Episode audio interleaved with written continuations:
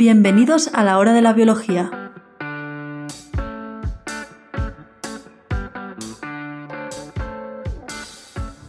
Buenas, bienvenidos al nuevo podcast La hora de la biología. En este podcast trataremos de comunicar de manera amena resultados científicos del campo de la biología. Pretendemos divulgar los últimos avances de la biología, pero también trataremos temas con cierta antigüedad siempre que nos parezcan interesantes.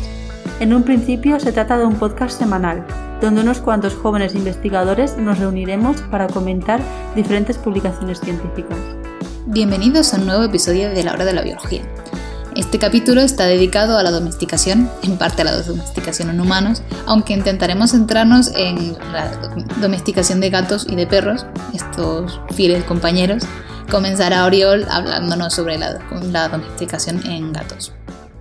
Bueno, yo originalmente quería hablaros del origen del, del gato como animal doméstico, la domesticación de los gatos, pero en el proceso de investigar encontré una serie de artículos muy interesantes que plasman el drama que ocurre a veces en la ciencia de gente diciéndole, pues sí, pues tienes razón, pues no, no tienes razón. Lo he mencionado en, en otros capítulos, pero eso siempre es divertido. Todo comienza con un artículo del año 2014 que menciona pues, pruebas de la, del comienzo de la domesticación de gatos en, China. Eh, se basa en un yacimiento en Kuanhongkun, en la provincia de Shanxi, eh, donde se encontraron restos óseos de gatos. ¿Es el mismo Sanji que el de One Piece, el cocinero? No, no. Este, este es, es chino, ese es japonés. Ah, vale. Y tampoco, o sea, y como gatos, tampoco enterrará el gato con botas y Doraemon, supongo. No, bueno, no, no se sabe, no. hay, hay mucho debate sobre qué clase de gato es este. Ahora verás. Vale, continúa. No, son, no es el yacimiento más antiguo con gatos. Se encontró, por ejemplo, en Chipre un yacimiento de un cazador con un gato, pero no se sabe si esto era de verdad un gato que era su mascota o simplemente que estaba por ahí lo enterró, o cuál, es la causa de este enterramiento junto. Esto, querían plantear eso. Un, ese yacimiento es del 9500 antes de Cristo y, y, el, y el yacimiento en China es de 5500 antes de Cristo, así que es un periodo más tarde. Posteriormente sí que se ha encontrado en, en Egipto un yacimiento de 4000 antes de Cristo que se, encontraron restos de gato que tenían curadas lesiones en las patas delanteras, lo que demuestra que, el humano, que un humano estuvo cuidando de él, que se considera una prueba definitiva de domesticación. Pero en, ese periodo no había nada. Lo primero que hicieron fue, según la morfología del, de los huesos, intentar encontrar cuántos, los restos de cuántos gatos distintos había, porque encontraron distintos trozos de esqueleto, pero ningún esqueleto completo. Encontraron dos tibias derechas, por lo que hay dos. Como Homer Simpson cuando van al cañón donde tienen que encontrar el cuerpo del padre de Seymour Smith, que coge los huesos, es una ¿Quién se ha comido la carne? ¿Quién? En este caso se comieron la carne y casi también los huesos, porque no, no, no quedaban muchos. ¿No te acuerdas de o sea, encontraron dos tibias derechas, por lo que por lo menos hay dos gatos, pero por la morfología y el tamaño se estima que hay alrededor de ocho gatos. En concreto se, se encontraron una mandíbula con eh, dientes desgastados, por lo que estiman que es un gato de avanzada edad. Eh, a continuación estudiaron de los isótopos presentes en, eh, en estos huesos la composición isotópica de, de ellos para, para igualar su dieta, porque una, un buen indicador de, domest de domesticación es si recibían comida de los humanos. O sea, hace muchos, muchos, muchos años, en un pueblo de Sanji en China, en, enterraron a un hombre y a muchos gatos porque era el loco de los gatos de esa época de China. O sea, uno, hace unos 10.000 millones. No, hay, hay, más, hay, más, de un hombre. Es un yacimiento, es un yacimiento importante. Vale. Pues en, estamos en un. Y, pero se han encontrado. Vale, o sea, hace muchos años, muchos, en un lugar muy lejano de Sanji, encontramos un yacimiento donde tenemos muchos cadáveres, tanto de personas como de gatos. Y ahora lo que quieren hacer los investigadores es, mediante diferentes aproximaciones, que ahora mismo estás comentando tú, eh, espectrometría de masas para obtener la composición de los huesos. No sé si van a hacer algo de secuenciación, o sea, estaría interesante, pero luego ya nos lo comentas. Eh, conocer si esos gatos, qué tipo de gatos son, o sea, supongo también con quién están eh, emparentados actualmente y si estaban domesticados, ¿no? Eso sería donde van a hacer toda esta investigación que nos vas a contar ahora. Sí, principalmente se centran en eso, en la domesticación, pero también quieren averiguar eso, de, dónde derivan, porque, bueno, eso no lo he mencionado, pero el gato eh, doméstico actual, el gato, bueno, depende de quién le preguntes, el Felis catus o Felis silvestris, subespecie catus, eh, deriva de líbica, que es el gato africano del, del norte de África. ¿Eh? De Egipto. Sí, Egipto, Egipto y Oriente, Próximo y Egipto, sí. O sea. Es el, el, el, origen más aceptado. Pero querían ver si estos resultados podían alterar esa percepción. Bueno, ya no mencionaba el objetivo de saber cuántos gatos había, es porque si es un solo gato se puede considerar que es un caso aislado, pero si en un yacimiento encuentras muchos gatos, pues lleva más a pensar que los gatos era una presencia normal en ese, en ese pueblo. Lo que querían estudiar con la espectrometría era la, la presencia de, isótopos concretos para determinar la dieta de esos gatos. Porque eh, es eso, si los humanos dan de comer a los gatos, puede suponer que son gatos domésticos. Eh, miraron tanto nitrógeno como carbono y se centraron más en los resultados de carbono. Los resultados de nitrógeno simplemente les dieron el resultado de que son carnívoros, pero eso ya lo sabíamos. Bueno, un, isótopo son como versiones distintas de un elemento. Lo más conocido es el carbono 14. Carbono normal y corriente, el, más común es el carbono 12. Carbono 14 tiene simplemente dos neutrones extra en su núcleo, lo cual, lo cual hace más inestable. ¿Cómo? Y por eso se sirve para, para datación, porque a medida que pasa el tiempo se va convirtiendo en carbono 12. Mientras más carbono 14 tenga una muestra, más nuevo. Les he hecho repetir tantas veces a los niños que le doy repaso de física de eso y de bachillerato esta frase que me lo aprendí de memoria. Un isótopo son dos átomos de un mismo elemento que comparten el mismo número atómico pero diferente número másico. Por lo tanto, tienen el mismo número de protones pero diferente número de neutrones. En este caso sí es lo que estás comentando. Los isótopos más comunes para datación, por ejemplo, serían el carbono 14, que es el típico que miran en todas las tumbas, porque su vida media es de años, cientos de años, ¿no?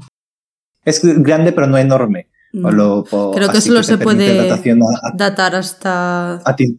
No sé si eran 50 millones de años, no estoy muy segura, pero o sea, a partir de cierta mm. edad ya no se puede datar bien con carbono 14. Ya, o sea, depende. Eh, sí, porque, porque, prácticamente está en cero. Claro, sí. Creo que era hasta 50 millones de años o por ahí, no estoy segura. O sea, el tiempo de datación va a depender pues de la vida media del elemento. Claro. O sea, es un isótopo que, no es, que, no es, estable y por tanto se desintegra al, otro isótopo que sí que es más estable y pues se puede calcular cuántos se han desintegrado en X tiempo y entonces se hace una regla de tres para saber eh, o sea, cuánto tiempo tiene X fósil. Mm. regla de tres, es exponencial, pero sí, regla de pero bueno, la vida media, que, que estamos hablando de un montón de términos extra, la vida media es el, el tiempo que le cuesta a un isótopo eh, reducirse su cantidad a la mitad. Por ejemplo, si tienes mil átomos del isótopo, en ese tiempo, pongamos 500 años, que tampoco estoy seguro de que el carbono 14 sea 500, 500, 5000, no lo sé. En lugar de 100, o he dicho 100, no sé. Si he dicho 100, habría 50. Otros isótopos que te sirven para más antigüedad, creo que el bario y, cosas así, pero bueno, eso no es importante para esto porque, bueno, son gatos, no, no hay gatos en la edad de los dinosaurios. Pero en este caso creo que lo que es importante lo que, para lo que están empleando los isótopos, supongo que será para la composición que están comiendo, o sea, o sea, la composición del agua, por ejemplo, actual tiene un ratio normal, o sea, fijo de isótopos de deuterio isótopos de, tritio en su composición. Si, por ejemplo, si el gato ha estado bebiendo de ese agua, porque esos átomos de, de deuterio y de tritio los habrá asimilado en su composición, en su organismo, por esa composición puede saber de dónde derivaba la comida que estaba comiendo. ¿No? Hmm. En este caso, lo más importante es en qué posición de la molécula se encuentra este isótopo de carbono. La actividad humana produce alteraciones en la concentración de distintos isótopos en la atmósfera, porque quemamos carbón, que es un, es un material que tiene la concentración isotópica como porque lleva millones de años. Así que es como si abriéramos una cápsula del tiempo que se entierran a veces y, abrimos una muestra de isótopos como había cuando se produjo en el carbonífero, que por eso se llama carbonífero. Lo que pasa es que muy deplecionada por el tiempo que ha pasado. Así que esa muestra en, en la atmósfera luego se fija en las plantas y luego, se, y luego de las plantas pasa a los animales cuando se la comen o cuando se comen a animales que se comen esas plantas. Otra cosa que tengo que mencionar también es que no todas las plantas absorben el, el CO2 igual. Las plantas hacen la fotosíntesis en la cual toman CO2 de la atmósfera y lo utilizan para generar moléculas orgánicas más complejas. Pero no todas lo hacen igual. Plantas que se llaman C3 y C4. Tienen una serie de diferencias, pero lo que nos importa a nosotros es que la molécula que acepta este carbono del CO2 es distinta. Y eso hace que la posición en la que se incorpore a las moléculas orgánicas más complejas también sea distinta. Y lo que encontraron es que estos gatos están enriquecidos en moléculas típicas de plantas C4, que no son típicas en la zona de donde se encontraron el yacimiento. Esta variación se debe a que se alimentaban del grano que había domesticado la humanidad anteriormente, en el, comienzo de la agricultura, eh, millo, se llama eh, el, millo, el, grano que, cultivaban en esa zona, que sí que era C4. Así que lo que suponen con esto es que los gatos ah, no comían directamente trigo, el grano, el millo, no son herbívoros, son carnívoros obligados, pero se comían los ratones que se comían el trigo porque la principal teoría del, comienzo de la domesticación de gatos es eso, que eh, empezamos a domesticar gatos para que se comieran a los ratones que se comían nuestro trigo. Porque cuando empezó la agricultura teníamos un montón de trigo y empezamos a necesitarlos.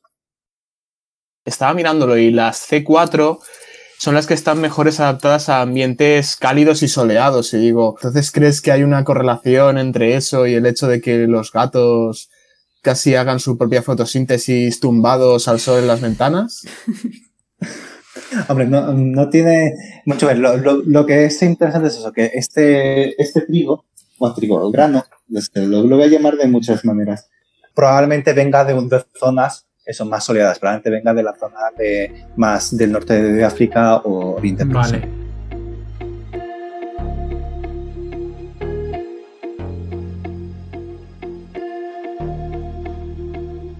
han encontrado restos de gatos, quieren datarlos y ver qué función tenía y si se encuentran o no domesticados y para ello se están basando en su composición, en la composición isotópica que tienen en sus restos. Y han visto que tiene una composición isotópica, es decir, de los, sobre todo estabas diciendo de átomos de carbono, que es más similar a la composición que te puedes encontrar dentro de plantas típicas de cultivo de grano que a las plantas que se encontraban en la zona donde se han encontrado estos restos. Por lo tanto, de esta forma ya suponen que estos animales, estos gatos, se estaban alimentando de ratones que se estaban alimentando de los granos. Por lo tanto, ya suponen que tendrían una función de una función doméstica de eliminar los ratones que podían estar en los silos donde guardaban los el grano, ¿no? Sí, los investigadores no se atreven a, decir que ya es domesticación, pero sí que es un indicio de una relación mutualista, de te dejo que te, que te, comas esos ratones y a cambio pues te comes esos ratones y proteges mi grano. No es, no es necesariamente una domesticación, pero sí que es un, pues, una relación mutualista en la que se benefician las dos especies. Ya habría una mayor aproximación entre los gatos y los humanos. No tiene que, pues, que ser doméstica en plan de Misifu, el gato de Samu, que si no le das amor empieza a llorar para que vayas a darle mimos, pero al menos de aguantarse el uno al otro. Mi, gato no quiere mimos. Mi gato es, es, un, es un arisco gato. Así te lo digo. Solo quiere mimos cuando quiere algo. Normalmente comida. Y a lo que iba a mencionar, que es otra cosa, el descubrimiento más interesante es en estos restos más ancianos, encuentran una concentración de, de esta configuración de isótopos más típica de plantas C4 que en el resto de muestras. Eh, deducen que significa que este gato se alimentaba directamente del grano. En lugar de pasar por el al ratón y al gato, pasaba directamente de la planta al gato. Lo cual suponen que es que como era un individuo viejo, los humanos le, sí que le alimentaban. Esto es un pequeño indicio de la domesticación. Lo que pasa es que no están del todo seguros de que, de que sea por eso, porque puede simplemente que sea porque como es un gato más anciano, le ha dado tiempo a acumularse esos isótopos distintos. Conclusión a la que llegan es eso, que estos gatos se alimentaban de ratones que se alimentaban del grano de los humanos, por lo que podía considerarse una relación mutualista.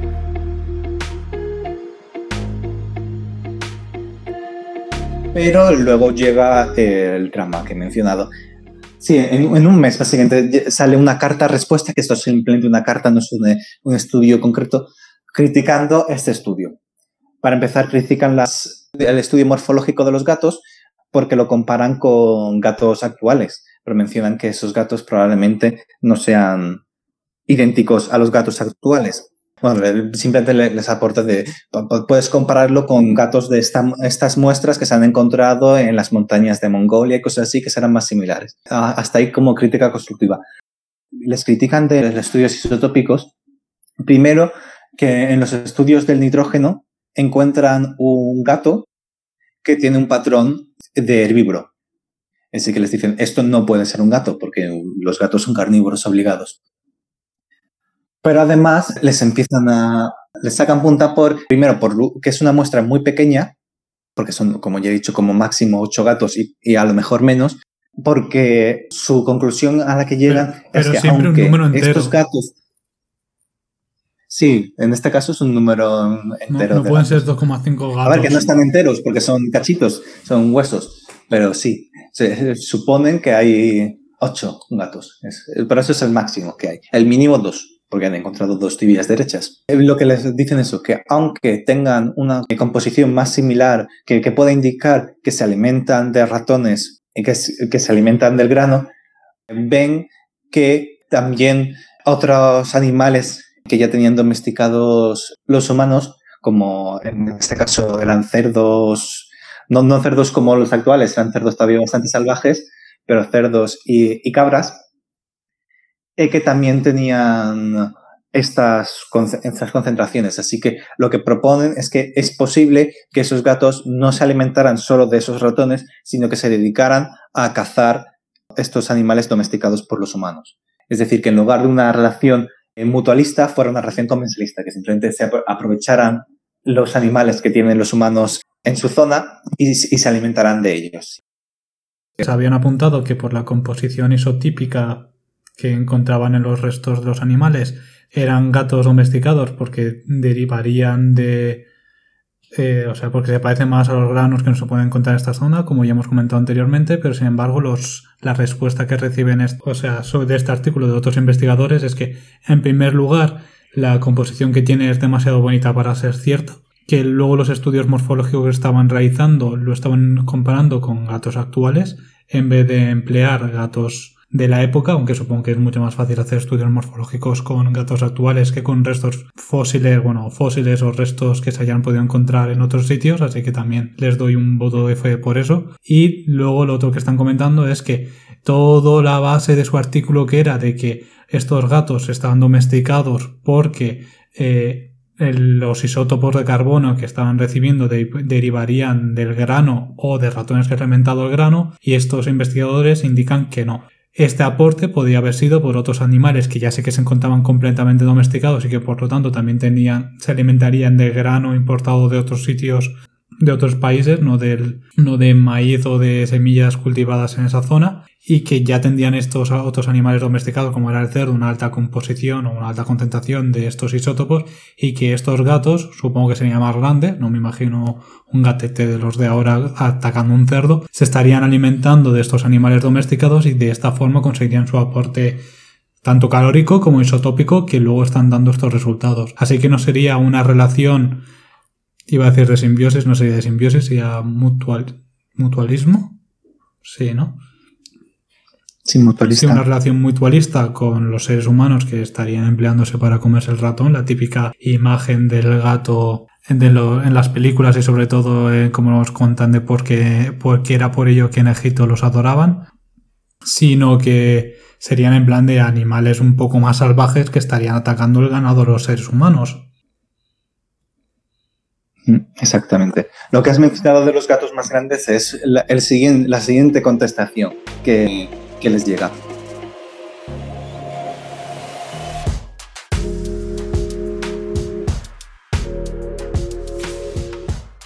La siguiente contestación que reciben, sí que es cierto que, que- se estaban equivocando en la domesticación de los gatos, pero no en lo que tú pi- piensas.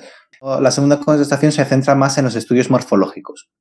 También les critica por el uso de gatos actuales y además utilizan gatos actuales europeos, que hay ligeras diferencias con los gatos asiáticos.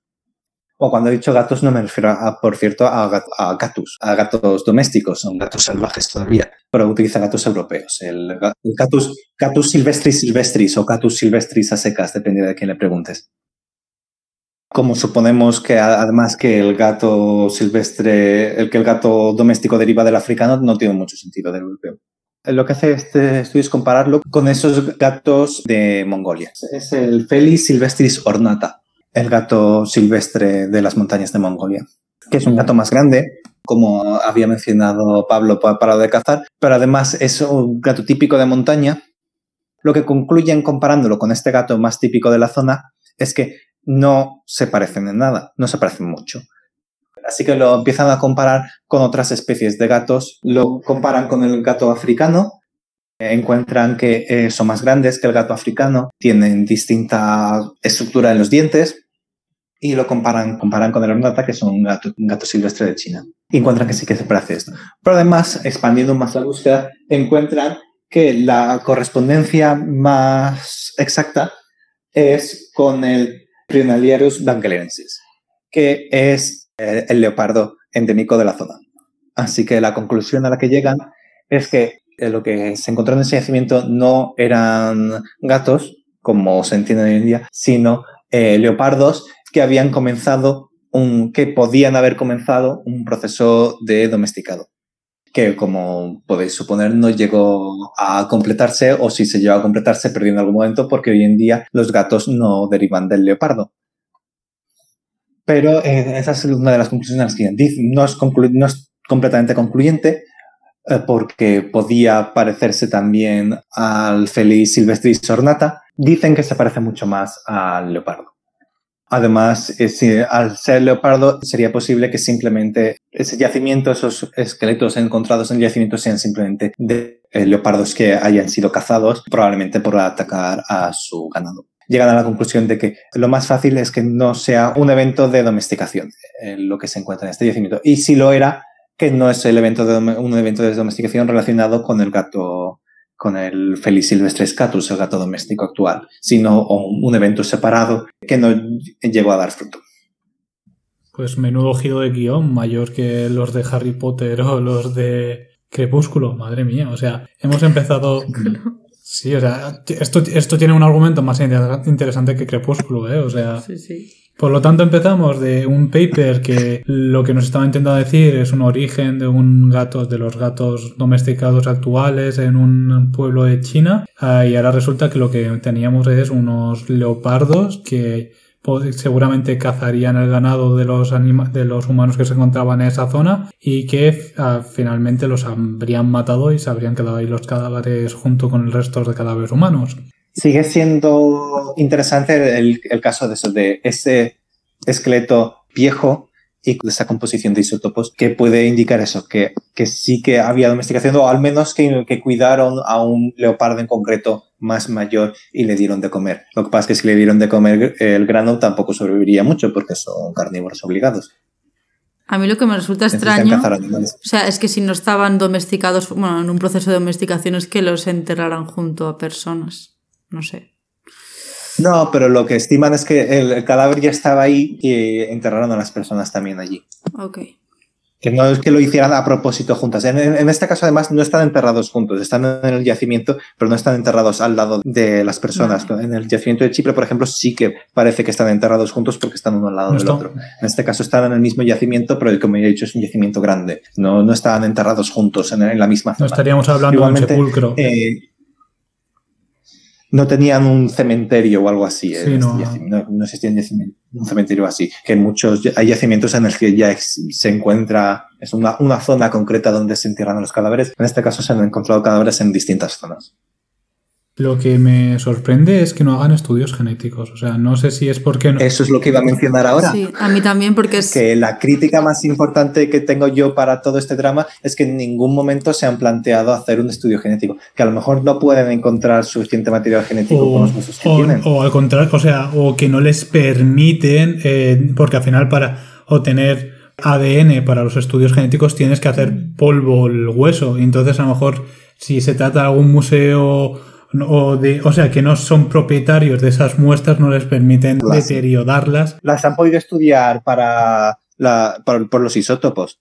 Que para eso también necesitas coger una muestra del hueso. Sí, pero no tan grande, pero que eso, que, que tienen permiso para tomar muestras del hueso. La- el, el problema es eso, de, cuán- de cuánto necesitarían tomar, porque también eh, el ADN estaría degradado con el tiempo que ha pasado Ya, y pues, eh, y dependiendo de las condiciones de la zona, porque probablemente sea una zona húmeda y cosas así, es, sea difícil encontrar suficiente ADN para hacer un estudio genético. Pero ni, ni siquiera lo intentan, ni, y ni siquiera lo mencionan como miramos a ver si se podía hacer esto, pero resulta que no. Sí, o sea, Eh, que es el principal problema que le encuentro yo a esto. He buscado más a ver si alguien les contestó otra carta más a, porque todo esto son cartas a la revista, a ver si alguien había hecho este estudio genético, pero no he encontrado nada.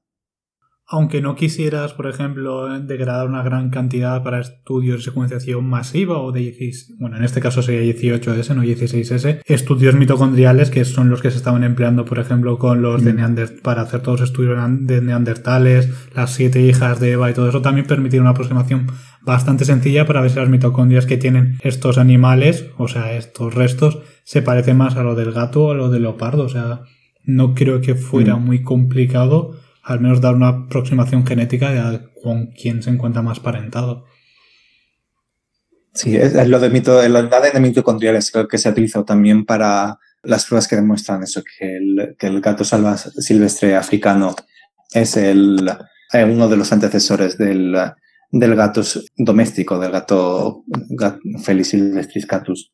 Así que sí, se, se podría hacer eso perfectamente porque ya tienen los datos de otras especies de gato perfectamente caracterizadas. No, he visto nada que hagan este estudio y me extrañó al verlo, porque una conclusión tan, tan importante como no, esto no, era un gato, era un, leopardo, me parece que no costaría mucho reafirmarla o, o desmentirla si no es cierta con un ensayo genético simple. No sé, es que también, a ver, pongo entero al juicio que se pueda llegar a conclusión, sobre todo a nivel de comida, porque yo veo ahí mucha contaminación que puede llevar a datos, a, a- a conclusiones. Sí, es que eso, ninguno de los estudios es muy concluyente, es el problema que, que tienen con el primer artículo, que dices, sí, podría ser, pero podría también no ser, y no, no hay nada concluyente. No, no puede ser una contaminación de otro sitio porque es- esas están en el colágeno que forma parte del hueso, así que no, no ha llegado de fuera este carbono. Pero puede ser simplemente eso, que se hayan comido otros animales que, que había por la zona que, que se habían comido los ratones o cualquier cosa. Es, pues, no es nada concluyente. Hombre, Es, es interesante saber, para empezar el proceso de domesticación, aunque está bastante estudiado con perro, el caso del perro es que es un caso especial. Básicamente, de domesticación hay dos tipos principales, que es la domesticación eh, de comensalista, que es la que es- esperaban en el gato, es decir, el gato viene a, a comerse algo mío, en este caso los ratones, y luego pues le enseño a, pues te puedes comer esto sí y esto no. Y así es como lo domesticas. La domesticación de presa es, yo de normal cazo para comerme a este animal, pero si en lugar de cazar para comerme a este animal, recojo unos cuantos y hago que se reproduzcan, no tengo que salir a cazarlos, yo los tengo aquí. El perro es distinto porque no es un animal que se, que, se cazara para alimentarse y sí que es un ani- un animal que se alimentaba tanto de humanos en sí como de, de a lo mejor su ganado. Los restos más antiguos de posiblemente perros domésticos es del 36.000 años antes de Cristo. No puede ser que se mirando nuestro ganado porque todavía no teníamos ganado.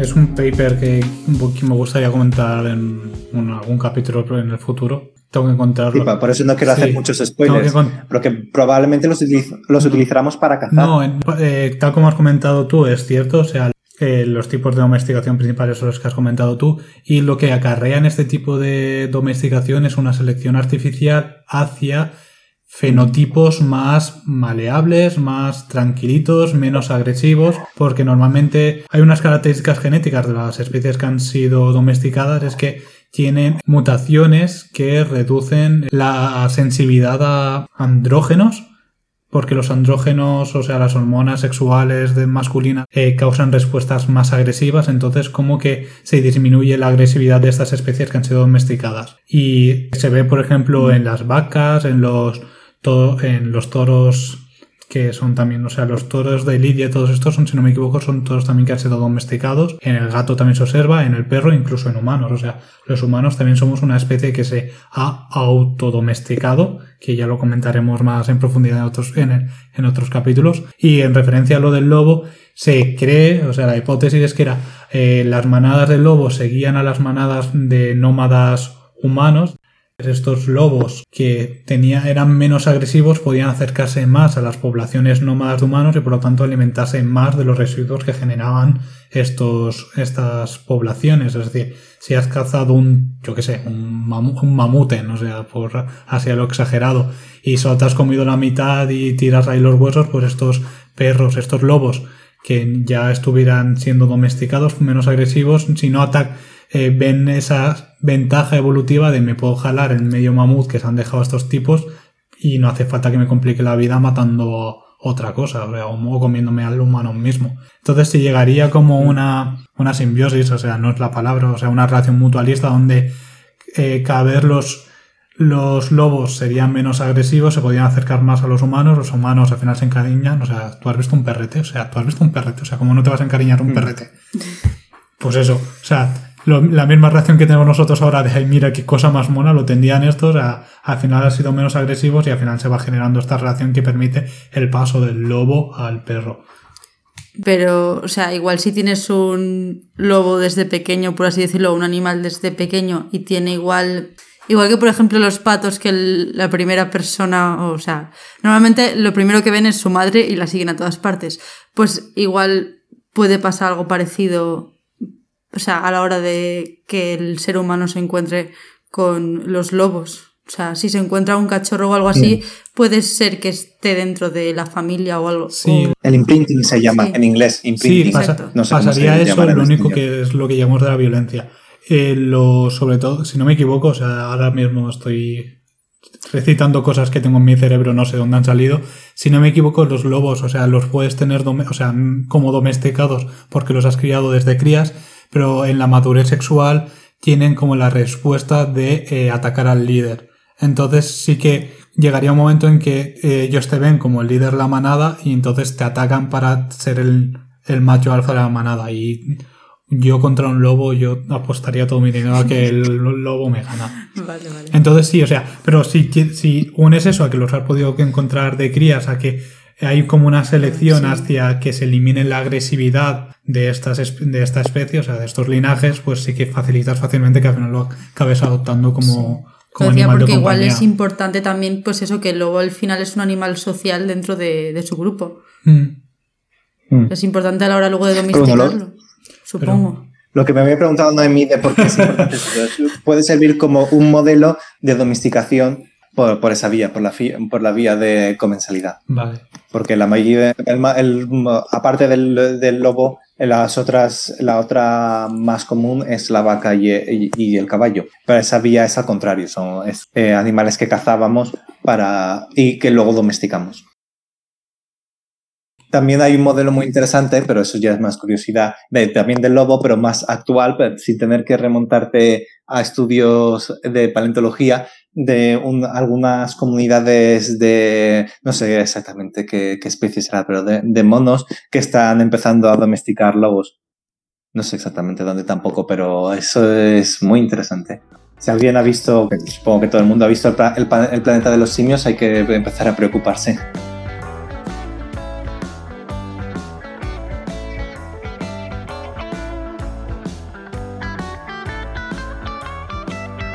Y ahora Noemí nos hablará de cómo domesticar a los perros.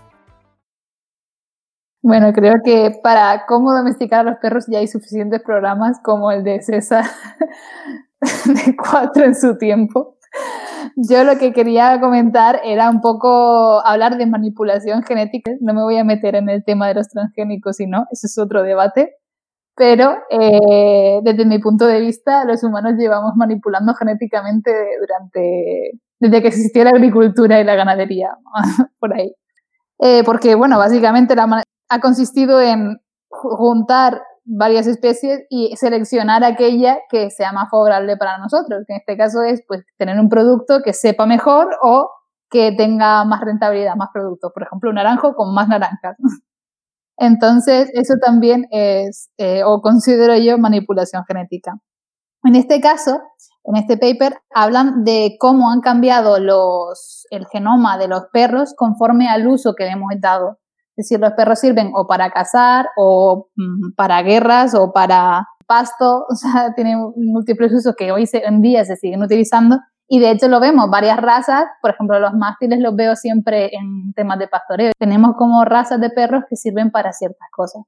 En este caso, habría que diferenciar mejor entre manipulación genética, como está diciendo Noemí, y organismos modificados genéticamente. En, un, en el caso de los perros estaríamos hablando de sí, son organismos modificados. A ver, están modificados pero de manera indirecta, porque tú estás seleccionando ciertos rasgos y de este modo realmente estás seleccionando ciertos genes.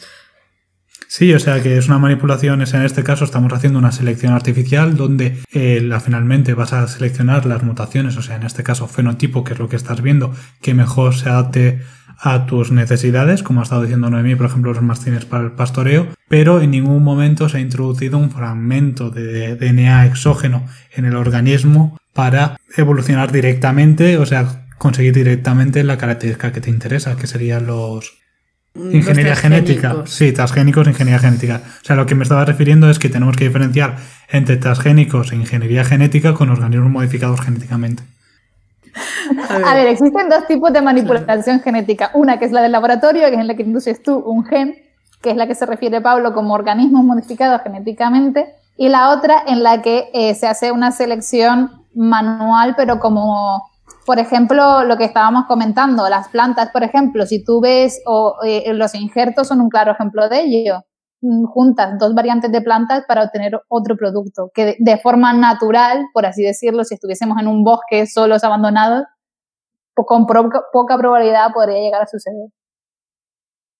Sobre todo si juntamos especies de una de China y otra de Brasil, por ejemplo.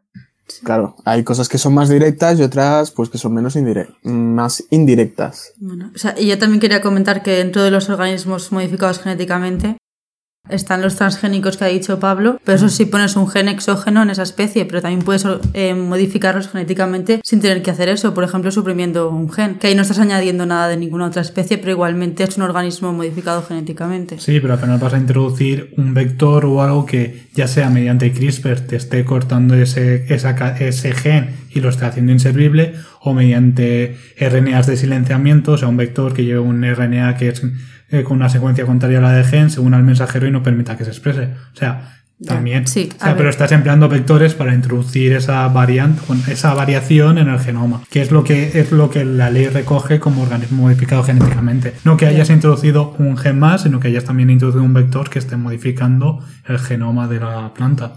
Sí, a ver, que todos los transgénicos son organismos modificados genéticamente, pero no todos los organismos modificados genéticamente son transgénicos. Sí, eso es correcto. O sea, Ahí no tengo nada que decir en tu contra.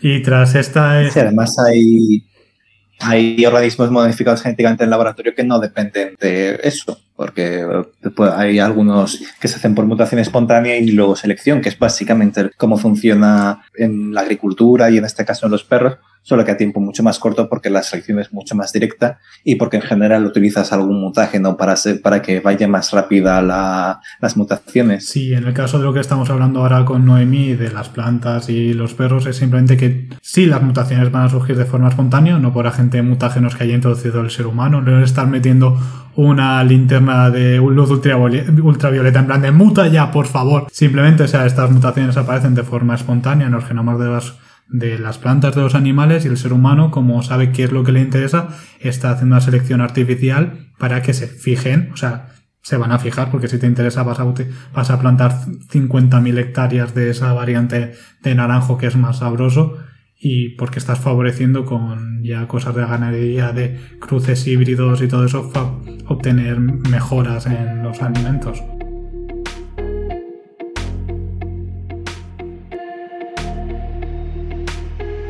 Continuando con el paper, en este caso también es interesante porque ve una distribución geográfica con respecto a las diferencias de, de las razas de perros.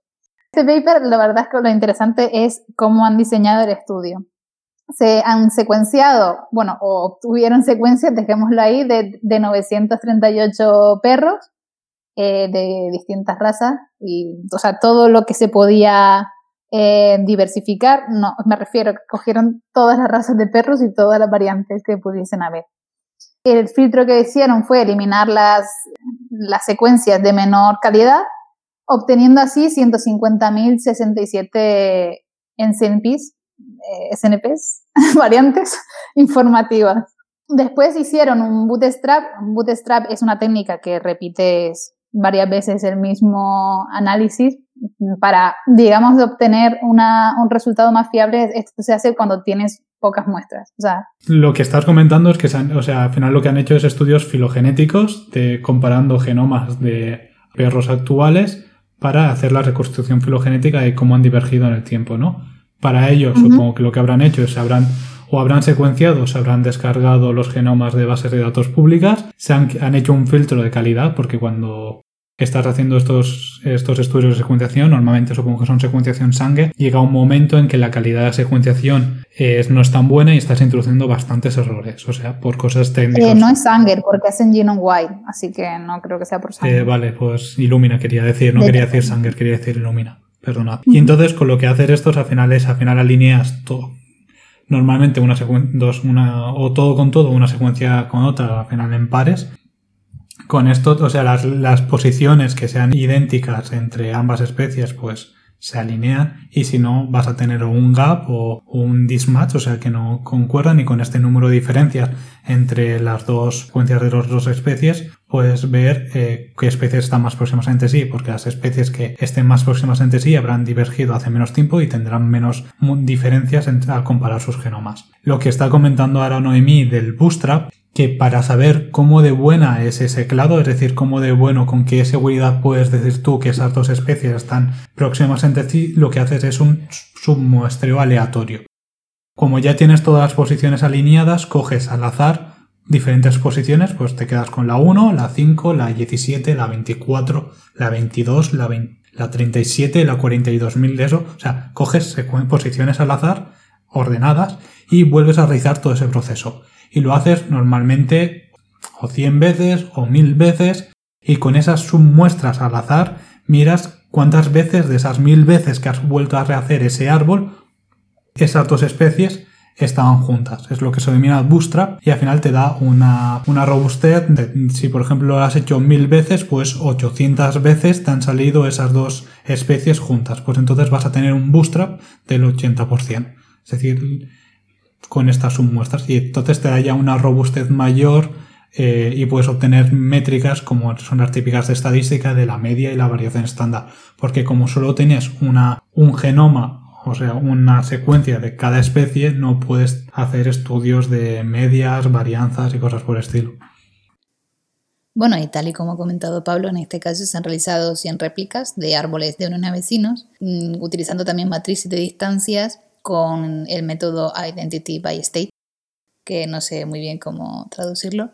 Esta idea es comparar secuencias de ADN observando si estas secuencias son idénticas entre sí o no. Y esto nos permite, eh, o es una herramienta para hacer matrices de distancias en este caso, que ayuden a diseñar el árbol y poder eh, concluir si hay una divergencia, convergencia o, o cómo fue la evolución todo ello lo representaron mediante un cladograma, que es una herramienta gráfica que nos permite visualizar los árboles y poder sacar conclusiones acerca de las filogenias en este caso. ¿Te dicen que, qué especie utilizan como outlier? Supongo que lobo. No creo, o sea, debería ser alguna. Tiene que ser alguna lejana. Sí, habrá una más lejana. Supongo que utilizarán lobo para algo, pero tendrán un outlier más, Drosófila, por ejemplo. más lejano. No sé, o sea... Sí, supongo que que Drosophila o Arabidopsis o lo que sea. Normalmente, o sea, es un lejos. poco... Tienes que buscar que esté cerca, pero bastante lejos. Con un pon. A ver, Sí, pero estoy, estoy seguro de que también tienen eh, Canis lupus, lupus, que es el perro lobo lobo. el lobo de verdad, quiero decir, que no es el domesticado, No sé, o sea, que es el no, hay- Canis no hay lupus mí, no te rayes, sino estar sí, no lo-. O sea, simplemente era por curiosidad, porque era para comentarte que normalmente se emplean especies ale- alejadas de la que estás estudiando para enraizar el árbol, para decir de aquí empieza. Y entonces puedes saber sí, cuál está el más lejos. quitar el ruido de... No, para saber. Sí, sobre todo si necesitas si necesitas poner los tiempos de este clado se separó, estos dos clados se separaron hace tanto, te hace falta No. un outlier siempre. Si solamente quieres ordenarlos, técnicamente no te hace falta. No, sí, Lo que pasa es que en lugar de un árbol te sale una telaraña. No, o sea, porque cuando estás trabajando con árboles filogenéticos o con clados y todo eso, si tienes una especie que sabes tú que es- está muy alejada a todas las demás, con esa te permite enraizar el árbol y saber esto es lo que está más alejado y esto es lo que está más próximo entre sí. La divergencia de las Mm. especies tienen, siguen este, esta posición. Bueno, de hecho después lo categorizan como tres, o sea, mm, tres categorías después, ¿no? Que son eh, across clades, o sea, digamos los clados que están, eh, que han compartido algo, porque en el cladograma eh, también te permite ver esto, o sea, al final es un árbol de decisión, pero que también interconecta. Por tanto, lo que te, lo que te indica este tipo de gráficos es que comparte esta, en este caso, las razas de perros.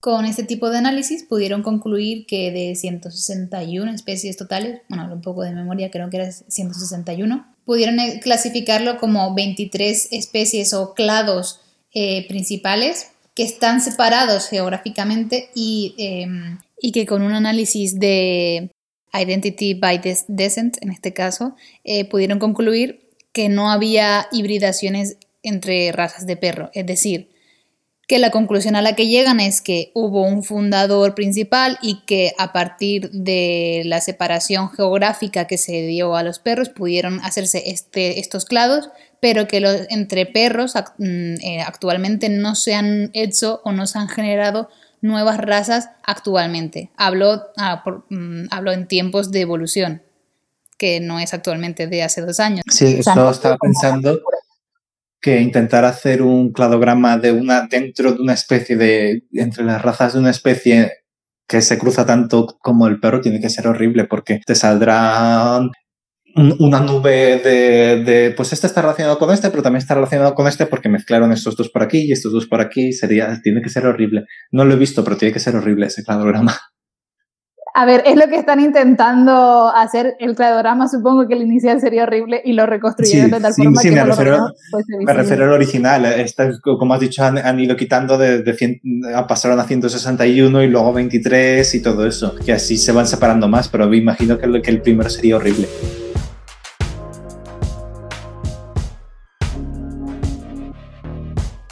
Vale, y otra cosa que hicieron interesante en el paper es, hicieron una regresión lineal.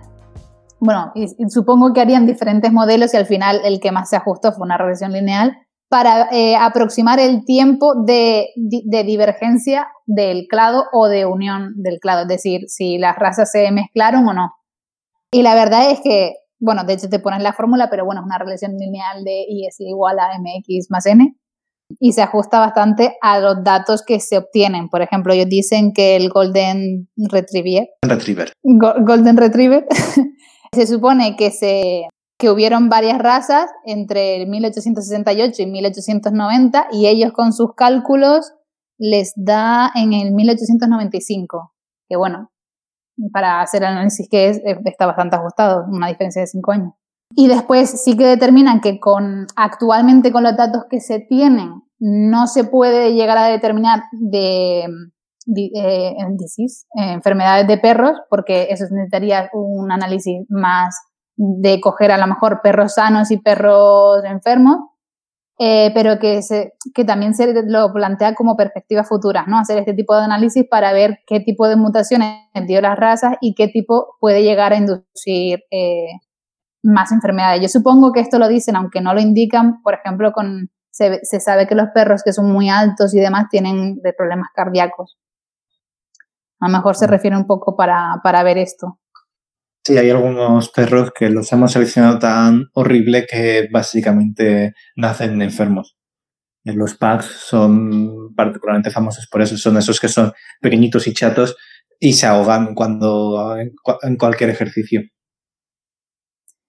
Y bueno, ya después sí que se, se bueno, indagan en los clados que fueron más divergentes y cuáles se fueron uniendo. Dicen, por ejemplo, que eh, en un principio los Asian Splits, que, no sé el nombre, mucho menos en, en español, eh, de los mediterráneos eran los más divergentes, pero que luego se fueron uniendo con respecto al tiempo. Y esto pudo llegar a ser pues, por el uso que se le daba a los perros en este caso, que eran en, en ese tiempo de caza y demás. Entonces, bueno, un poco lo que ya se sabía, que era de que los perros se han ido seleccionando con el tiempo a medida de, dependiendo de la función que hiciesen. Entonces, al final, no me queda muy bien lo de la regresión lineal, ahora te lo pregunto, pero como resumen sería que estos investigadores querían ver cómo han divergido los perros actuales, eh, de todas las razas que conocemos diferentes, a partir de pues un ancestro común, seguramente estaríamos hablando del lobo, y para ello lo que han hecho es eso, se descargan los genomas de todos estos animales, hacen un alineamiento múltiple de secuencias para ver de esta forma, mediante una filogenia, qué, qué razas están más próximas entre sí, y encuentran curiosidades, como os he estado diciendo, de esta raza más mediterránea que aparece en los se junta con el asiático. Se junta con el asiático, esto está claro que debe ser ya por actividad humana.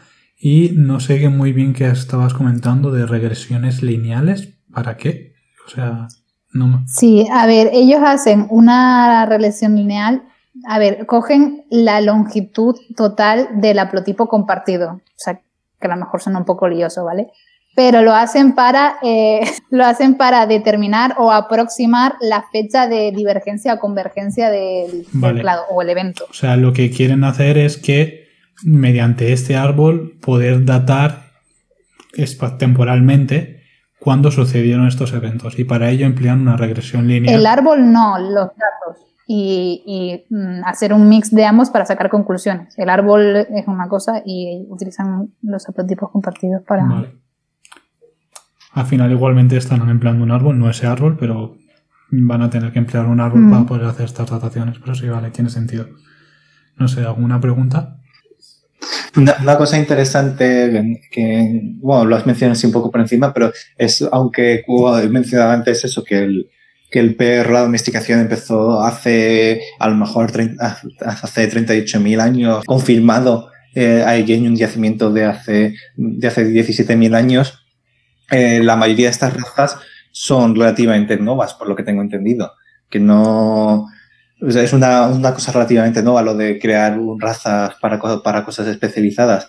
Así que también eh, supongo que ayudará mucho el registro histórico simplemente de descripciones que haya en papel de, pues, de este perro que, que es así de alto y cosas así para intentar datar esta, esta separación de los clados. Sí, ellos además hacen referencia a a, los, a, esas observaciones que dices. Lo que pasa es que estas observaciones a lo mejor tienen un rango pues de 10 años. Supongo que es lo que va apareciendo, no parece un perro nuevo, una raza nueva de mm. dos días, sino que se va haciendo observaciones y demás. Entonces, eh, lo hacen sobre todo para el cálculo de, de, la edad, de esto que hicieron de regresión lineal y demás. Mm. Y sí, una de las intenciones obviamente es esa, ver cómo con el tiempo han sucedido los eventos de modificaciones de raza. Eso, que, que, es un cladograma, eso de, pero que no es con datación, pero cada datación no es de, de miles de años cada, cada raza. Probablemente haya razas que tengan 100 años o así. Sí, esto es todo muy reciente. ¿eh? También hablan como de 200 mm. años o así. Y de hecho estipulan como eh, cómo sería la generación de una, de, de esa de una nueva raza hoy en día, aunque lo consideran muy difícil. Creo que, o sea, ellos concluyen de que ya se ha llegado como a Sí, hay suficientes razas de perro. Hombre, ahora mismo lo que se hacen es cruzarlos. ¿Habéis visto alguna vez un Huskeranian? Pues es un husky, pero del tamaño de un pomeranian. Ah, sí, sí, Porque sí. Que básicamente el pomeranian, el único rasgo, el único rasgo dominante que tiene el pomeranian es el tamaño. Si mezclas lo que sea con un pomeranian y te sale el, original, pero en pequeñito. Qué mono. Yo puedo mencionar, por si a alguien de la audiencia le interesa, de razas de gatos, como he estado hablando antes de gato, que aunque también hay, las diferencias son mucho menores, pero no sé exactamente por qué. Si sabes algo de por qué los perros hay tantas diferencias entre, la, entre las razas y en los gatos no se ha producido, es simplemente porque en los gatos la gente no se ha puesto a seleccionarlos para que sean más grandes, más pequeños, más peludos, menos. Mm. Bueno, de diferencia de, de pelo también hay en, en los gatos, que están los esfinge, esos que no tienen pelo, y los que son los Himalayan, los que son unas bolas de pelo, que parecen conejos de Angora. Sí, yo diría que es Los Los persas. persas. Hombre, es que yo creo que también es un poco eh, lo que estábamos comentando de, de el uso que se le ha dado. Por ejemplo, yo le veo que Mm. los perros tienen más, o sea, los gatos digamos que yo creo que está orientado a casa y ya está. Entonces, Mm. como es un proceso que a lo mejor lleva mucho tiempo, pues no, no le hemos dado la importancia. Ahora sí, porque precisamente lo que tú comentabas antes, ahora nos estamos centrando en tener un gato más bonito Mm. o tener un perro más bonito. Entonces, ahora sí que se producieran más y razas. por el- Pero, pero con históricamente. Sí, yo también a- añadiría eso el tiempo de domesticación. Y hasta aquí el capítulo de hoy de la hora de la biología. Muchas gracias por escucharnos. Nos despedimos no sin antes decir que puedes suscribirte, es totalmente gratuito.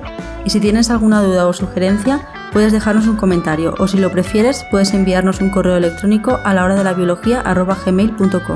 Os recordamos que el nombre de los artículos comentados los puedes encontrar en la descripción del capítulo.